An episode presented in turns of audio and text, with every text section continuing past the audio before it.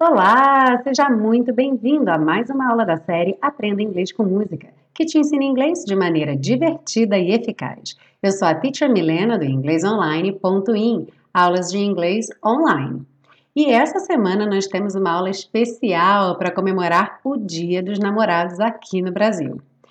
Antes da aula, eu vou falar um pouquinho sobre toda essa situação do Dia dos Namorados, porque isso vai ser bem importante para a compreensão da letra dessa música.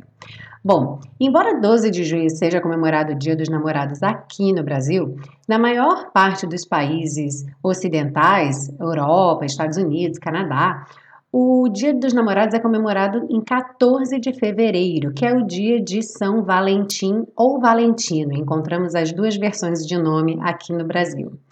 Esse santo, como muitos outros santos, há muitas controvérsias em relação à história, mas basicamente reza a lenda que ele continuou casando pessoas, casais, durante uma época em que os casamentos estavam proibidos. Então, por isso se tornou o santo casamenteiro, o santo dos casais. Verdade ou não, o fato é que São Valentim ou Valentino caiu realmente nas graças das pessoas. Inclusive, quando você quer que alguém seja seu namorado ou namorada, no dia dos namorados você escreve um cartão dizendo Be my Valentine, como seja meu Valentino ou minha Valentina, no sentido de seja meu par.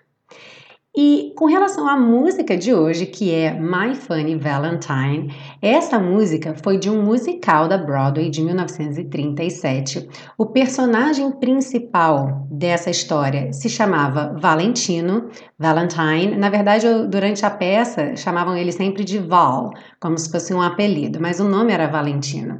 E aí, o par romântico dele na peça, que era Billy, canta para ele então My Funny Valentine.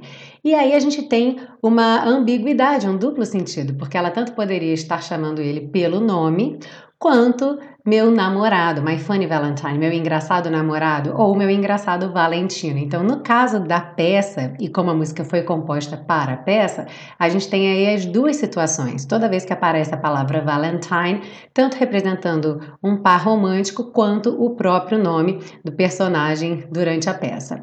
E uma curiosidade com relação a essa música é que então na peça ela é cantada de uma mulher para um homem. E a letra dela é bem fora do padrão para uma canção de amor. A gente vai reparar que não é uma canção de amor tradicional, onde você enumera as coisas maravilhosas daquela pessoa. Muito pelo contrário, ela fala de todas as imperfeições dele, mas diz que ainda assim o ama. Bom, a letra diz o seguinte: My Funny Valentine, que pode ser entendido como meu Valentino engraçado, que era o nome do personagem, mas para todas as outras pessoas, meu namorado engraçado ou minha namorada engraçada. Eu estou colocando aqui tudo no masculino porque originalmente a canção era cantada de uma mulher para um homem, mas lembrando, todos esses adjetivos não determinam gênero, então pode ser traduzido como masculino ou feminino.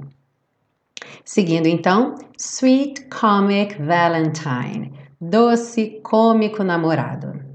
You make me smile with my heart. Você me faz sorrir com o meu coração. Your looks are laughable, unphotographable. Sua aparência é risível, infotografável. Yet, you're my favorite work of art.